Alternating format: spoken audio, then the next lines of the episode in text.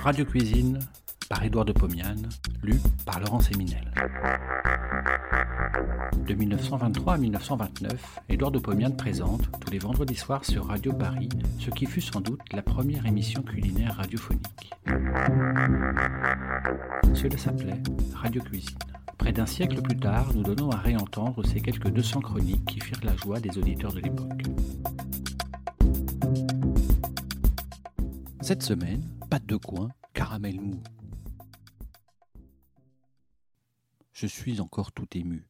Je viens d'ouvrir une lettre envoyée par une auditrice et je lis Vos chroniques manquent de douceur.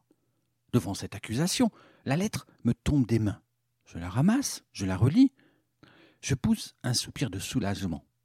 Douceur est écrit avec un S final. Mon caractère n'est plus en cause. Il s'agit de plats sucrés. Je n'en fais pas assez. C'est peut-être vrai je vais me racheter et préparer de friandises qui me sont demandées par d'autres lectrices, les pâtes de coin et les caramels au chocolat. Les coins. La pâte de coin est une préparation économique, puisqu'elle se fait avec les déchets qui restent après la confection de la gelée de coin. J'ai donc deux choses à faire, gelée et pâte. J'ai acheté des coins, ils sont énormes. J'en ai sept qui ensemble pèsent 2 kilos. Et ils embaument. J'en prends un, j'y porte la dent, c'est atroce. Et cependant, j'ai entendu dire que dans le sud de l'Espagne, il existe des coins mangeables tout crus. Je veux bien croire. La pulpe du fruit est très riche en tanins et en acide malique. C'est ce qui lui donne sa saveur astringente. Tout le monde sait que grâce à ces principes, le coin a une influence néfaste sur l'intestin. Par contre, les pépins contiennent un mucilage qui produit un effet contraire et bienfaisant. Dans le temps, on se servait de ce mucilage pour préparer une composition qui collait les cheveux de ceux qui se coiffaient à la capoule, coiffure à la mode il y a cinquante ans. Les coins furent importés d'Orient il y a bien longtemps. On les cultivait dans l'île de Crète, à Sidon, d'où le nom latin du cognacier Sidonia vulgaris. Les pommes d'or, conquises par Hercule dans le jardin des Hespérides, n'étaient que des coins, ainsi qu'en attestent les sculptures antiques. Ces pommes d'or n'ont jamais été des oranges, attendu que l'oranger ne fut importé que beaucoup plus tard en Europe, alors que la légende d'Hercule était déjà une vieille histoire. Les Grecs avaient dédié à Vénus les fruits du cognacier que l'on regardait comme l'emblème du bonheur et de l'amour que cette digression ne m'empêche pas de me livrer à la confection de mes douceurs. Gelée de coin. Donc, 2 kg de coin et 2 kg et demi de sucre cristallisé. J'épluche les coins. Je les frotte en surface avec un citron ouvert pour les empêcher de s'oxyder et de prendre une couleur rouille. Je les coupe en quatre, j'extrais la partie qui contient les pépins, je les mets de côté sur une assiette. Je coupe les quarts de coin en deux ou trois morceaux et les pose dans une bassine de cuivre contenant un peu d'eau. J'ai coupé tous les coins. Je pose les pépins dans un petit nouet de tarlatane. Je les lis avec un fil et le dépose dans la bassine. Je rajoute de l'eau de façon à couvrir la pulpe de fruits. Je porte sur le feu, je chauffe, ça bout, je laisse cuire vingt minutes. La pulpe devient molle, elle s'écrase sous la cuillère. Je tends un grand linge sur un grand saladier. Je me fais aider en faisant tenir le linge à deux mains. À l'aide d'une louche, je fais passer le contenu de la bassine sur le linge. La pulpe reste dessus, l'eau de cuisson passe dans le saladier.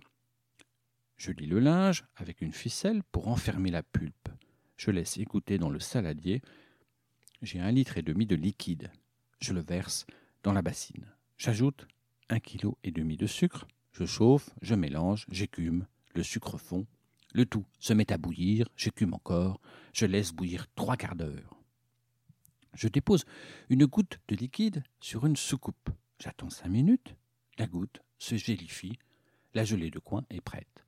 Je la répartis en pots, je couvre tous les pots avec un papier, j'attends six heures, la gelée est prise, je coule de la paraffine fondue dans chaque pot, je les porte dans mon armoire, cet hiver, je me délecterai. Pâte de coin. Il me reste la pulpe et un kilo de sucre. Je ne vais pas faire de la pâte avec le tout. Il y en aurait trop. Je me lasserai certainement. La pulpe est refroidie. Je puis donc saisir le nuet à pleine main et le comprimer pour éliminer le plus d'eau possible. Je pèse 500 g de pulpe cuite, je les porte dans la bassine, j'ajoute 750 g de sucre cristallisé. Avant de porter sur le feu, j'écrase le mélange au pilon de bois. Après cinq minutes de travail, je porte sur le fourneau, je chauffe, le sucre fond, je mélange à la cuillère de bois et je chauffe. Je chauffe pendant trois quarts d'heure à petit feu en mélangeant continuellement. Je prends deux plats creux. Je les saupoudre de sucre cristallisé.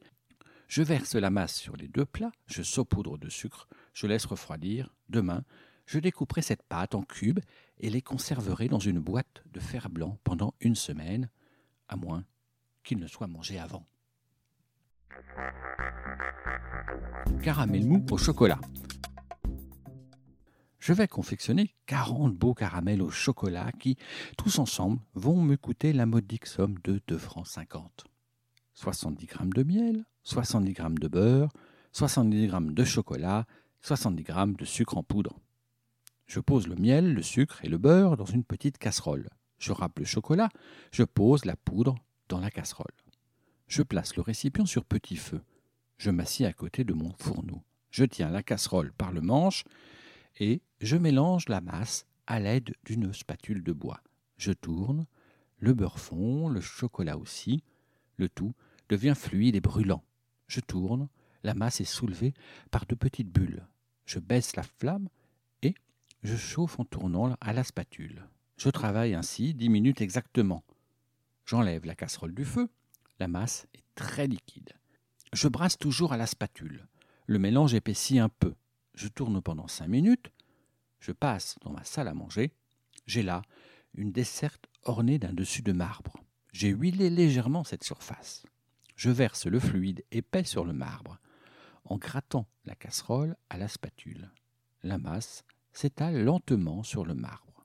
Je la tapote avec la spatule, je la modèle sur les bords et lui donne la forme d'un rectangle de 20 cm sur 14 environ. Je prends un grand couteau de cuisine. Je découpe le rectangle en appuyant la lame jusqu'au marbre, en bandes de 3 cm de large. Je les écarte les unes des autres en les poussant au couteau. Je découpe chaque bande en carrés de 3 cm de côté. J'ai autant de caramels. Je les écarte les uns des autres. Ils refroidissent. Je les dépose sur un plat. Ils sont jolis, brillants. J'en goûte un. Hum, il est exquis. Mais, mon Dieu, qu'il est difficile de parler lorsqu'on a les dents collées par un caramel mou. C'est atroce. Je préfère me taire. Bon appétit et à la semaine prochaine.